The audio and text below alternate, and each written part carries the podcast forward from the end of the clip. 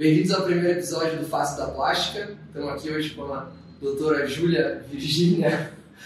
Pronto. Vocês não esquecem que meu nome é Virgínia. Não. Adoro.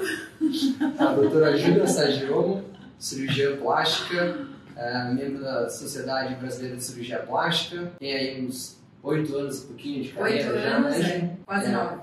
Além de exemplar cirurgia plástica, lindos resultados que eu tenho a honra de dizer que atuo na equipe dela. É, exemplo de cirurgia mulher também, quem tem a cabeça mais retrógrada hoje em dia, exemplo de cirurgia mulher, mãe de duas princesas, uma meio peste, né? gente? Paola mais atentada, Isa mais tranquila. Extremamente competente. E o assunto de hoje, então, a gente vai falar um pouquinho sobre gordura na papada. E aí, vamos começar um pouquinho. O que que é a gordura na papada? Como é que a gente vai conseguir, talvez, passar para o pessoal um pouquinho melhor? Como é que o paciente se queixa disso? Como é que chega para ti, tua visão nesse sentido de gordura na papada? André, é, às vezes os, os pacientes não têm muita noção da diferença de papada com gordura e papada devido à flacidez, né? Então existe uma, uma diferença que existem pacientes que só têm a gordura localizada e não tem o componente de flacidez, né? Que se incomodam com o perfil, com aquele. É um gordinho mesmo, é uma gordura localizada.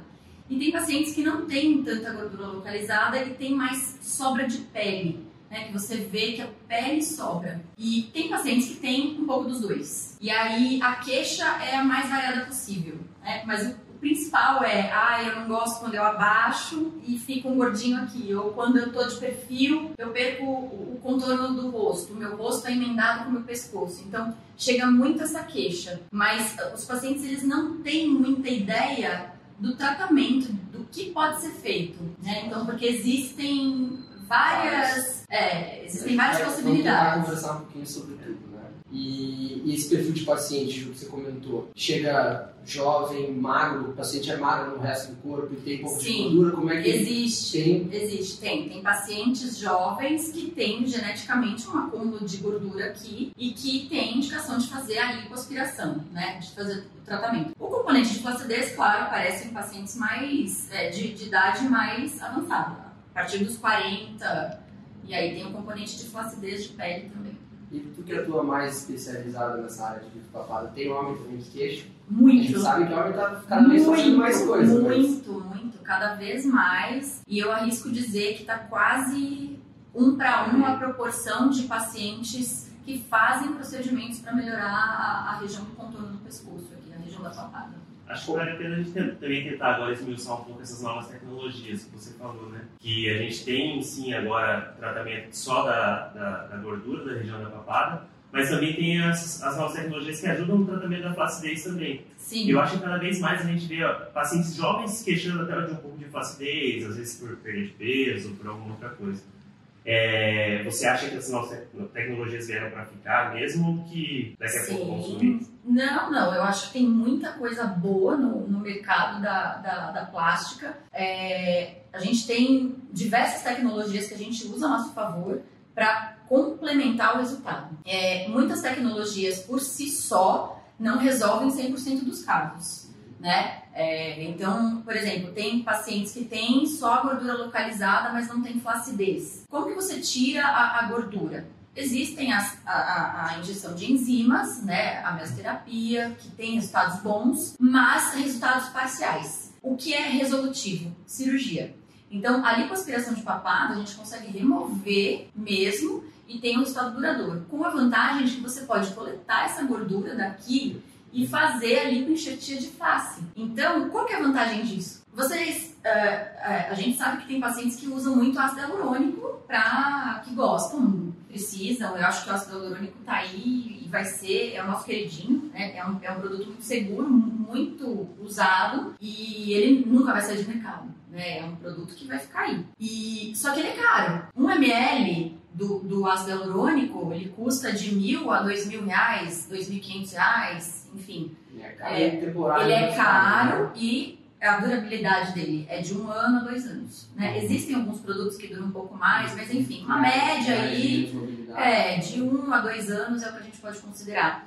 A, a, a, você fazendo a coleta da gordura, além de você melhorar o contorno da, da, da mandíbula, do pescoço e resolver essa, essa, essa gordura localizada, você pode coletar essa gordura e injetar na própria face, fazendo uma harmonização facial. E uma vez que esse enxerto de gordura pega, ele é seu para sempre, né? E todos os locais que você conseguiria usar o ácido hialurônico para fazer esses preenchimentos, você pode usar gordura? Quais são os principais locais? Via de regra, sim. A gente usa muito na região de olheira para preencher malar, para fazer contorno de mandíbula, para fazer projeção de mento. A gordura é um, é um tecido nobre no lugar certo.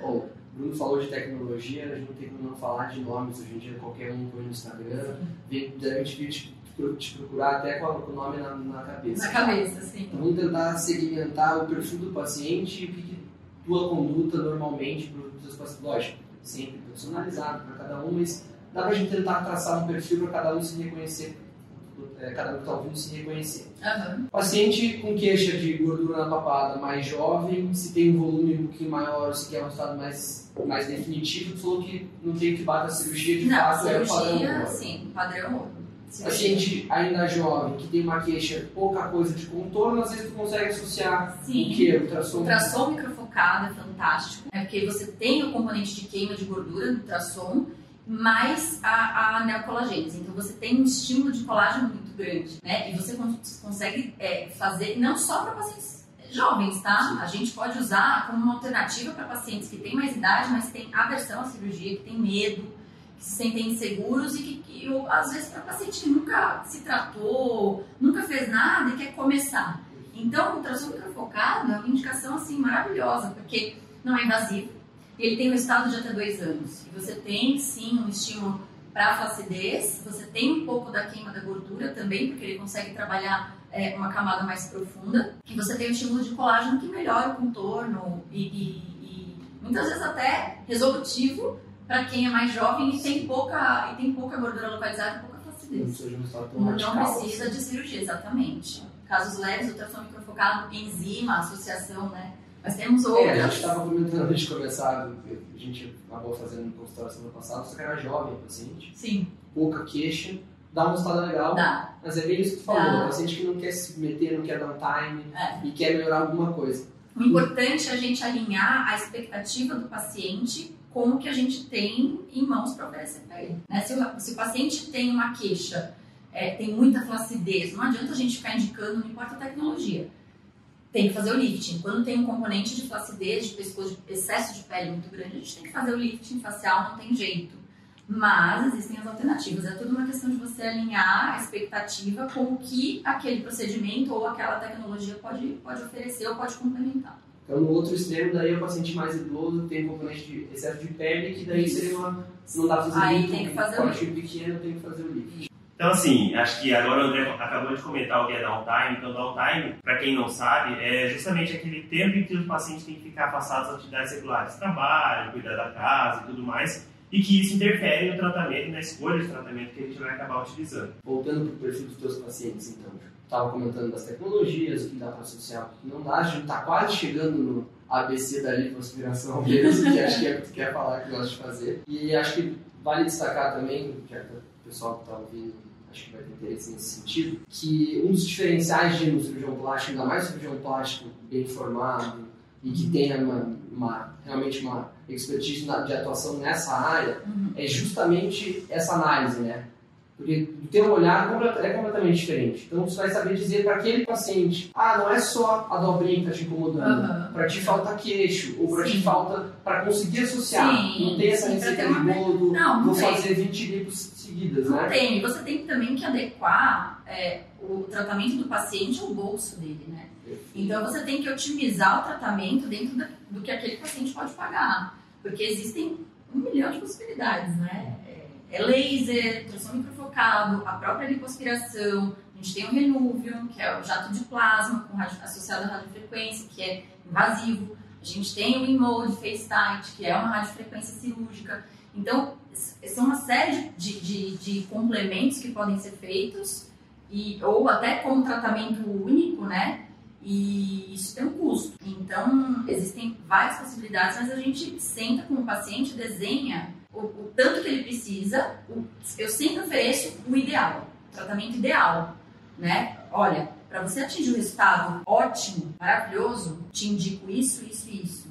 É, eu acho que é muito importante a gente ressaltar mesmo que a gente, antes de tudo, antes de, da nossa formação toda lá no começo, a gente tem que lembrar que a gente é médico. A gente está fazendo um tratamento de uma região, né? Sim, A gente não está vendendo um produto para o paciente. Não. É justamente isso. Não. Essa individualidade que a gente traz para o paciente é justamente porque a gente é, a gente é treinado para conseguir fazer isso, oferecer o melhor para o paciente pensando no tratamento de alguma queixa dele. Sim, a gente tem que levar em consideração segurança, a capacidade financeira do paciente e, e custo-benefício, né? Assim, a- a- que tecnologia que a gente pode associar que vai dar o melhor resultado, porque ele não pode aderir a todas, né? Então, isso, isso é muito importante.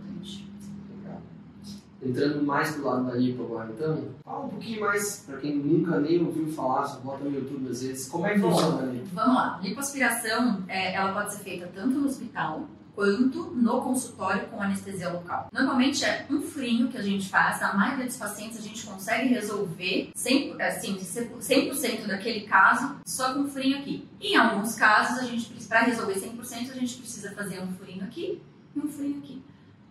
Pequenininho, tá? Questão de 4 milímetros, é só para entrar a, a canulazinha aqui fininha e fazendo esse procedimento com um cirurgião habilitado é um procedimento seguro, né? A gente sabe que existem outros profissionais que estão abordando essa área, então assim é, é uma coisa que eu gosto de chamar a atenção. Agora já vai começar a entrar em Vai me ajeitar aqui que vai começar a entrar em polêmica. Porque agora o negócio vai ficar. Porque existe atualmente uma banalização né, dos procedimentos cirúrgicos, existe uma, uma banalização. E existem outros profissionais de outras áreas é, entrando em áreas perigosas que não, que não pode. Lipoaspiração é um ato médico, tá? Lipoaspiração é um ato médico. Então, a gente soube até de, de caso caso. recente que foi Teve uma, um apelo da mídia bastante É, importante nos últimos Acho que todo mundo né? recebeu no WhatsApp alguma coisa. É, mas eu acho importante a gente abordar, é por- porque é um procedimento seguro, mas com as catástrofes que a gente vê acontecendo por aí, de um monte de gente que não é habilitado, não é autorizado a fazer e faz, acaba acontecendo essas, essas catástrofes e, e que cai na mídia, enfim. É um procedimento seguro, tá? Não, não, não, não é um procedimento arriscado, desde que o profissional seja habilitado para isso. E o tempo de recuperação. Uma lipoaspiração de papada, o paciente faz no dia seguinte ele está trabalhando, tá? Tem, claro, que se privar de atividade física, até por conta de edema, inchaço. Se você faz a lipo de papada, faz uma, uma atividade física é, na primeira semana, você pode ter mais edema, você pode ter pequenos sangramentos, isso dificulta e aumenta o tempo de recuperação. Mas, via de regra, eu peço uma semana para ficar mais quietinho, mais em repouso, Tá o down, né? é, é, o tal do downtime, downtime. E depois de uma semana começar a fazer atividade física gradativa, tá? Então é esperado. Um, um pouco inchadinho. Fica inchado, fica roxo, sim. E para encurtar tempo de recuperação, a fase inflamatória, a gente costuma associar o tape ou a microporagem, né? Que ter a Isso, isso. A gente tem uma fisioterapeuta que trabalha com a gente, faz o tape no intraoperatório ou no pós-operatório. Isso é combinado com o paciente. Né? Então, isso também é, é mais, um, é, é mais uma, um- uma parte do tratamento para minimizar inchaço, dor, né? porque o- a dor também está relacionada à distensão dos tecidos, ao inchaço. Então, o tape ele, ele diminui, ele encurta o período de recuperação. Voltando para a parte polêmica aí, Vamos lá. pegar fogo, não. Seguro, lógico. Na mão de, de alguém habilitado é seguro. Mas acho que muita gente não tem a menor noção. Onde é que a gente está atuando mais ou menos quando a gente vai fazer a lipo? Aqui a gente sabe o que é pele, tecido subcutâneo, gordura e depois tem o músculo, né? O que, que a gente tem de risco por aqui que às vezes dá essas catástrofes? Tem os, tem os grandes vasos, né? A gente tem carótida, jugular, então é, é preciso cautela. E aqui tem que estar no plano correto. Tem que né? estar no plano Superficial. correto, a gente tem via aérea, traqueia, tá aqui, então é, é um procedimento seguro, desde que feito com mãos habilitadas e capacitadas. Você chega a ter algum paciente que tem queixa de ter que lipoaspirar novamente, normalmente é definitivo mesmo. Não, def- definitivo. Claro, Se toda, engordar muito. to- ah não, se engordar muito, você pode. O que acontece? Na lipoaspiração, isso não só na papada, né? Na lipoaspiração, a gente faz a remoção das, das células de gordura E se o paciente volta a engordar, se o paciente engorda, ele engorda proporcionalmente menos na região lipoaspirada. Isso a gente já sabe. Tá? Mas se ele ganhar muito peso, as células de gordura que ficaram, as remanescentes, a gente não tira 100%, né? Mas as células remanescentes, elas podem sofrer hiperplasia, que é a multiplicação delas, né? E a hipertrofia, que é que elas aumentam o, o volume dela. Exatamente. Então, assim, é um procedimento definitivo desde que o paciente não ganhe peso expressivamente. Pouquinho técnico, não sei se vai encaixar no, no público-alvo, mas tua experiência de gordura subplotismal, para quem não sabe, está ali abaixo do músculo, não seria acessível para lipoaspiração, né? Não, a gente faz uma lipoaspiração. Só no facelift. Isso, é mais abordado. A maioria dos pacientes ajuda o contorno só com essa gordura superficial que só aborda na papada. Isso, exatamente. Até por conta de sangramento, né? Se você é, perfura qualquer musculatura, isso acontece durante um, um procedimento de lipoaspiração, é muito difícil você não raspar o músculo né? quando você está lipoaspirando aqui. Isso acontece. Mas a gente evita, claro, né? a gente tem que tomar esse cuidado, porque quando você resvala ali no músculo, você tem mais sangramento. E não tem, e, e, e o músculo não é, é para ficar quietinho lá. Contraindicações, quem não pode fazer, como é que se separa isso normalmente? Olha, uma lipoaspiração de papada, se o paciente tiver uma condição de saúde muito crítica, né? Então, assim, várias comorbidades, ele sempre antes de qualquer cirurgia a gente faz uma análise de risco e de saúde, do estado de saúde do paciente.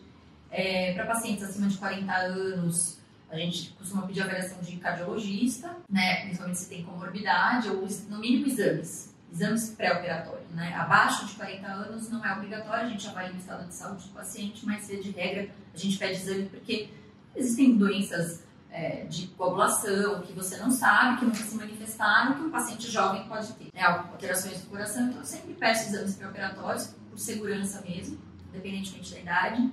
Acho que contraindicação é só quem não tem. Realmente, quem não tem gordura, né? Não pode fazer a lipoaspiração. Quem não tem gordura, quem só tem o componente de flacidez, a cirurgia está contraindicada, a gente parte por esses ou para o facelift ou para pro, os procedimentos, né? Laser, laser, eu esqueci de falar do laser. O laser de, o laser de iodo associado, né? Durante a, a, a lipoaspiração é intraoperatório, exatamente, uhum. que é o laser de iodo.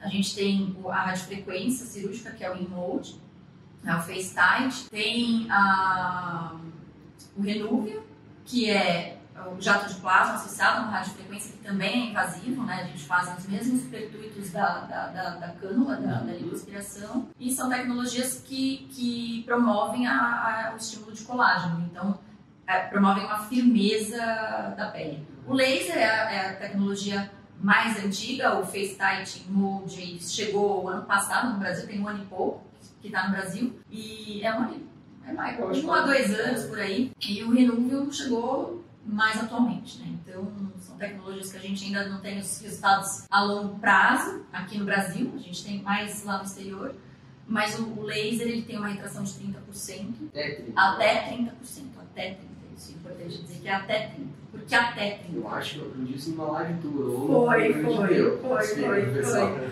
Por que até 30? Porque a gente tem as diferenças de genética, de alimentação, se o paciente fuma, se o paciente se expõe muito ao sol, é, se o paciente é um atleta de alto desempenho, tem metabolismo acelerado, tudo isso interfere na, na, na em qualquer procedimento estético e, que você faça, né?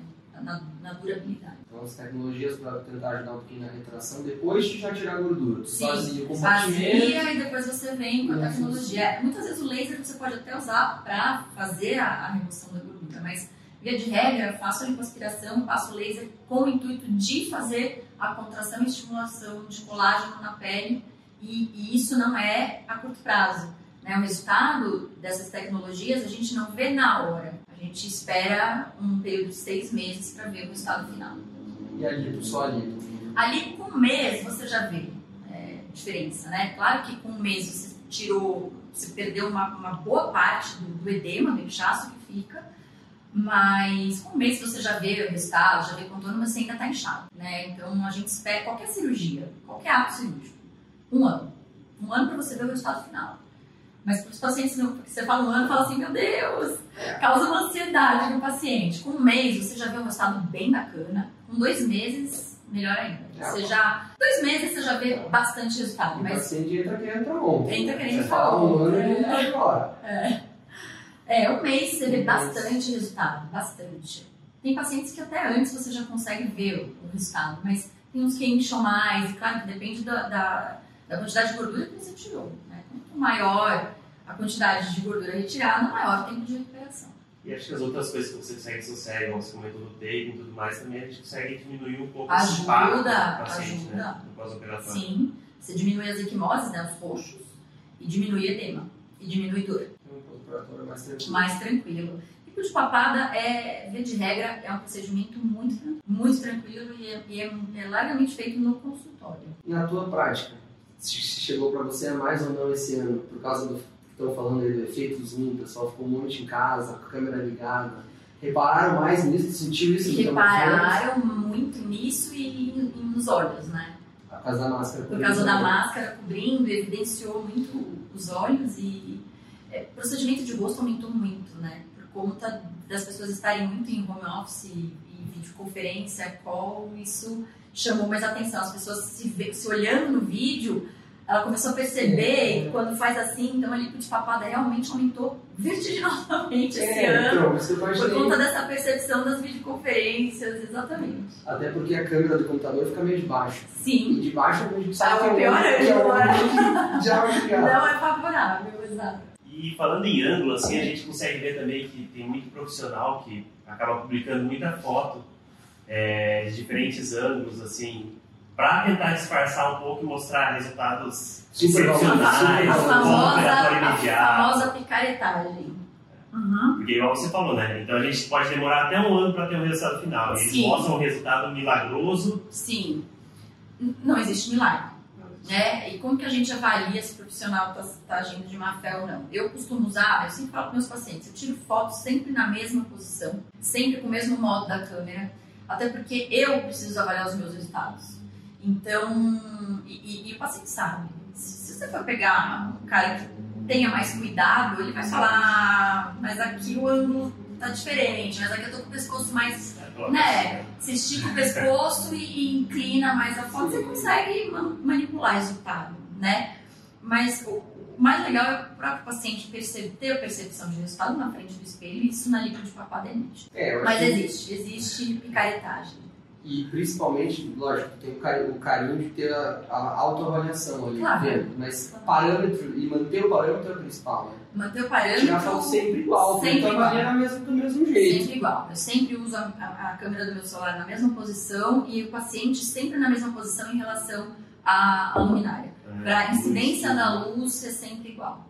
Exatamente. E sempre eu padronizo, eu, eu marco os exatamente para posicionar e não perder parâmetro. É, até já vi fazendo no consultório também, a Ju também é bem cuidadosa com aquela parte do dar um- deixar a câmera numa distância adequada e dar um zoom no Sim, paciente. sim, sim. Senão os raios incidem Sim, sim, convergentes. né? é, exato. Quando você, dependendo do modo da câmera, você também manipula o resultado. Se você não faz nada no paciente, você tira uma foto do paciente num modo na, na câmera, os raios incidem é, paralelos ou eles convergem e aumentam. Então, assim, tem, tem, tem muita gente que usa isso até na, na, para demonstrar contorno de mandíbula na harmonização facial. Né? disso. É, ela viu só até japonês aprendendo sobre fotografia. Olha lá. Existe essa diferença, Eles sim. usam, eles usam falsa, falsamente pra rino também, né? Falsamente, sim. Pra Pra, rino também.